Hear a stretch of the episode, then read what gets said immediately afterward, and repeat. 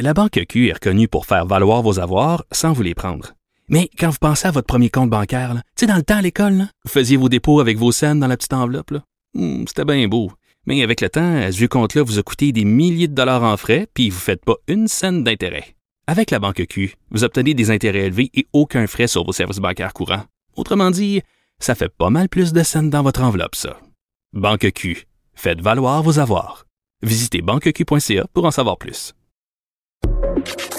Tout le monde a droit à son opinion. Elle requestionne, elle analyse, elle propose des solutions. Sophie Durocher. On n'est pas obligé d'être d'accord. On parle beaucoup euh, ces temps-ci de la Suède dans le contexte de la COVID-19 parce que c'est un pays où on a fait les choses vraiment très différemment euh, concernant la réaction à ce coronavirus, ce nouveau coronavirus. Mais aujourd'hui, je veux vous parler de la Suède pour une, euh, une raison un peu différente. C'est que en Suède, on, on décerne le titre de meilleur enseignant chaque année. Et cette année, c'est un petit gars de Sherbrooke qui a reçu ce titre-là. Il s'appelle Philippe Longchamp et je le rejoins tout de suite au bout de la ligne en Suède. Bonjour, Monsieur Longchamp, comment allez-vous? Ça va bien, merci, Sophie. Et toi, ça va? Ben, moi, ça va très bien. Comment on dit bonjour euh, en suédois? Seulement hey. Hey, coudon, euh, c'est facile de parler suédois. ah oui, oui. non, c'est pas très facile, mais pour dire bonjour, c'est facile, oui. Non, mais moi, je dis tout le temps hey, fait que je parle couramment le suédois. Non, trêve de plaisanterie. Trêve de plaisanterie. Philippe, vous êtes enseignant à l'école bilingue Montessori de Lund, en Suède. Ça se situe où dans le pays, cette, euh, cette ville de Lund? C'est dans le sud, tout près de Malmö. Et en fait, c'est dans c'est, juste de l'autre côté du pont de Copenhague, au Danemark. Donc, on est à l'extrême sud. D'accord. Et vous, vous enseignez dans cette école-là, c'est primaire ou secondaire?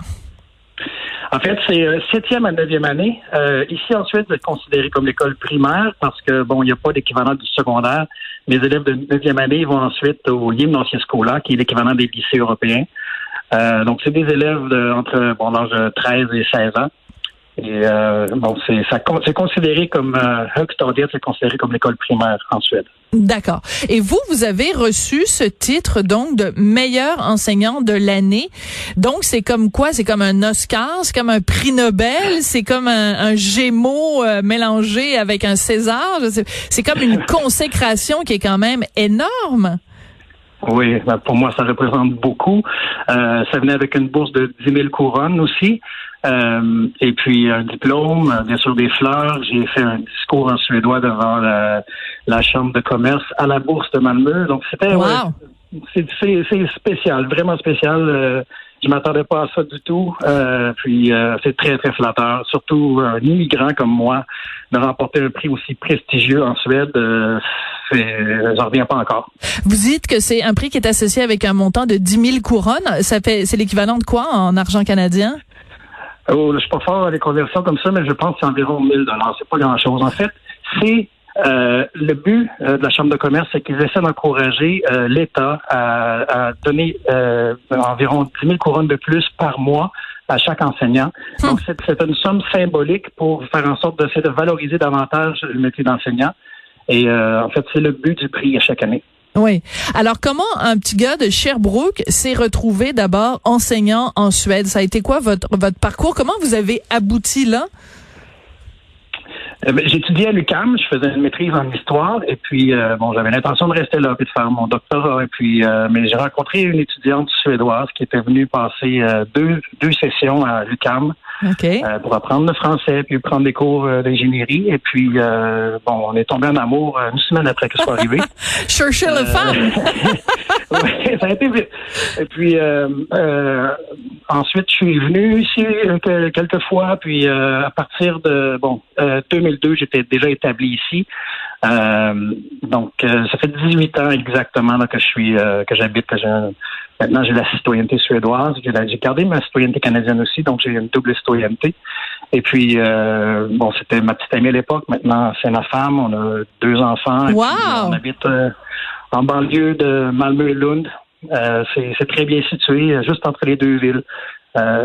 donc, ça s'est vraiment bien passé. Mon intégration ici, j'ai dû faire beaucoup de sacrifices, mais en fait, ça valait la peine. Le plus gros, plus gros obstacle, c'était la langue au départ. Ouais, mais en même temps, euh, on le dit toujours que euh, la meilleure façon d'apprendre une langue, c'est sur l'oreiller. Puis je dis ça sans, sans, sans vouloir être vulgaire d'aucune façon, mais euh, c'est c'est en, en tombant amoureux de quelqu'un, la langue, les échanges de langue se font plus facilement. c'est vrai. C'est vrai. Mais en fait, euh, ici à la maison, on essaie de parler français parce que ah, pour, oui? pour, les enfants justement. Et puis elle veut le garder, euh, mais euh, c'est sûr que bon, après presque 20 ans ici, je parle couramment suédois, mais on veut quand même donner cet héritage-là à nos enfants aussi. Puis les enfants parlent couramment anglais aussi, donc c'est pas un gros effort pour eux, ça vient naturellement. Qu'est-ce que vous enseignez, Philippe? Moi, j'enseigne, je suis historien, donc j'enseigne l'histoire, la géographie et la technologie. Et la technologie, c'est une matière obligatoire en Suède à l'école ah. primaire. Oui. Wow. Euh, et puis, c'est justement, c'est par un peu par accident que je suis devenu prof de technologie parce que bon, j'enseignais surtout histoire géo et les langues.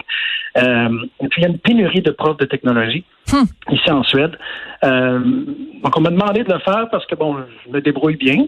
Mais euh, je dois avouer que c'est une, une, matière qui demande euh, beaucoup d'humilité parce que vous savez, en les ados, euh, ils sont très très très compétents. Ouais. Tout ce qui a à faire avec les ordinateurs, les robots, etc. Ils apprennent beaucoup plus vite que nous, les adultes. Et euh, moi, j'apprends de mes élèves. J'adore ça.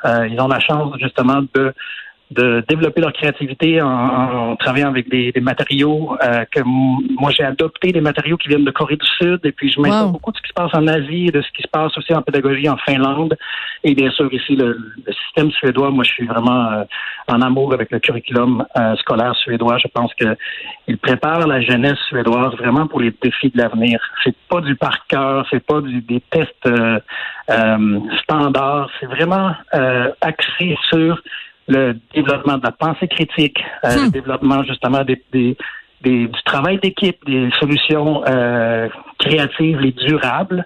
Et puis, euh, moi, je suis un grand fan de, de- du euh, plan de cours suédois. D'accord. Alors, comment ça se comparerait, par exemple, parce que vous, vous êtes un produit quand même de l'éducation euh, publique euh, québécoise. Ça comparerait comment? Par exemple, si on vous disait demain matin, euh, vous devez rentrer au Québec et vos enfants doivent aller à l'école publique québécoise, est-ce que vous allez mettre à hurler en disant non, non, non, ils vont régresser, ou vous allez dire, bon, ben, on, on va trouver une façon? Je pense pas que je suis en position de comparer parce que ça fait trop longtemps que je suis parti du Québec. D'accord? Mais j'ai l'impression que euh, la, la- la différence principale, c'est peut-être que ici, il y a moins de peut-être moins de euh, quantitatif dans l'évaluation des performances des élèves et plus de qualitatif. C'est intéressant. On essaie justement de, de travailler sur le développement et puis même nos élèves qui ont des A dans toutes les matières, on les encourage à se développer encore plus. Hum. Euh, c'est pas juste, juste d'atteindre euh, la, la note euh, la note maximale, c'est justement quand on voit quelqu'un qui a du potentiel ou un intérêt, on essaie justement d'encourager ça encore plus. Et puis euh, moi j'adore ça parce que euh, ce que j'aime ici aussi, qu'il y a souvent des concours pour les élèves. D'accord? Et puis, ça me permet de créer de l'esprit d'équipe avec mes élèves. Euh, On Hmm. remporte des concours de, de sciences et de technologie. Euh, tout récemment, je suis allé avec deux classes de neuvième année à, à Berlin. Euh, il y a quelques années, on était à Londres aussi parce qu'on a remporté des concours. Et puis, deux années de suite, on s'est rendu avec euh, deux élèves, euh, deux fois deux élèves à Séoul, à une compétition internationale de, de technologie, de- Wow. de, créativité. Et puis, euh, au mois d'octobre, euh, ils sont revenus avec la médaille d'argent. J'en reviens pas encore. Ça fait vraiment. euh, on était on compétitionnait contre les, les Chinois, les Japonais, les Coréens, les Philippins, euh, des gens d'Indonésie. euh, et puis euh, mes deux élèves ici, qui dans la petite ville de Lune, ont rapporté une médaille d'argent de Hmm. compétition de robotique. Donc ils ont fabriqué, ils avaient trois heures pour fabriquer un robot, euh, comme on fait à, notre école justement, et puis de traverser une, sorte de course à obstacles. Et, euh, Et ils ont gagné quelque chose la médaille d'argent. bon, à cause de ça, on était euh, dans les journaux ici, et puis ça m'a fait de la publicité. Et je pense que le fait que mes élèves ont gagné toutes ces compétitions, euh, ça fait en sorte que bon, j'ai eu euh, un peu de publicité ça l'a aidé justement à ma candidature pour remporter le, prix que j'ai remporté cette année. Oui, meilleur enseignant de l'année, je le rappelle, en Suède. Justement, la Suède a, a confiné complètement différemment de d'autres pays euh, en Europe. Donc vous, tout ce temps-là, tout le temps euh, de la pandémie, est-ce que les écoles étaient ouvertes et euh, l'école où vous enseignez, est-ce que vous avez continué à enseigner comme si de rien n'était? Exactement, oui. Et c'est justement Incroyable. ce prix-là, je, dois absolument le, partager avec tous mes collègues et tous les profs de Suède parce que jusqu'ici, il y a un peu eu de confinement. Nous, on était considérés comme des des bon des employés essentiels.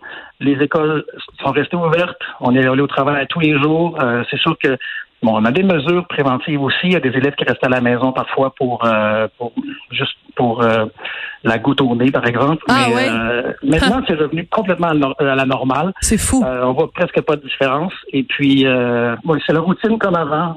les écoles n'ont jamais fermé, sauf l'équivalent des cégeps et des universités. Eux, ils font l'éducation à distance. Mais toutes les écoles primaires, on est des travailleurs essentiels ici en Suède. Et puis, euh, moi, je suis vraiment content que la Suède ait pris euh, euh, cette décision-là. Au départ, j'étais très sceptique, mais je pense que on voit vraiment l'impact sur notre économie si on se compare avec nos, nos pays voisins. Oui. mais encore là, bon, je suis pas un expert. C'est sûr qu'on a beaucoup de décès.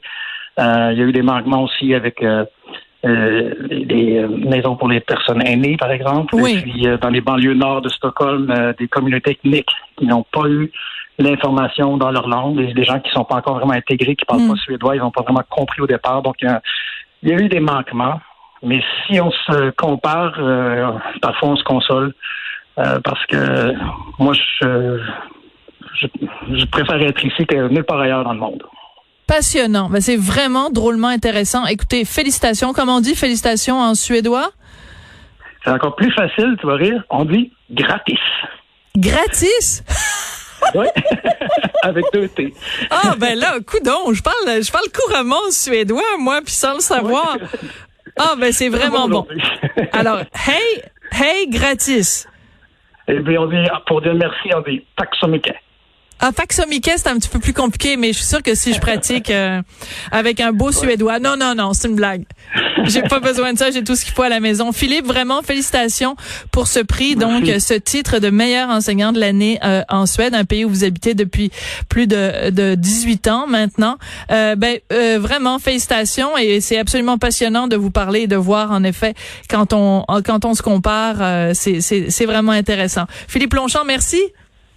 Merci, Sophie. Merci, au revoir.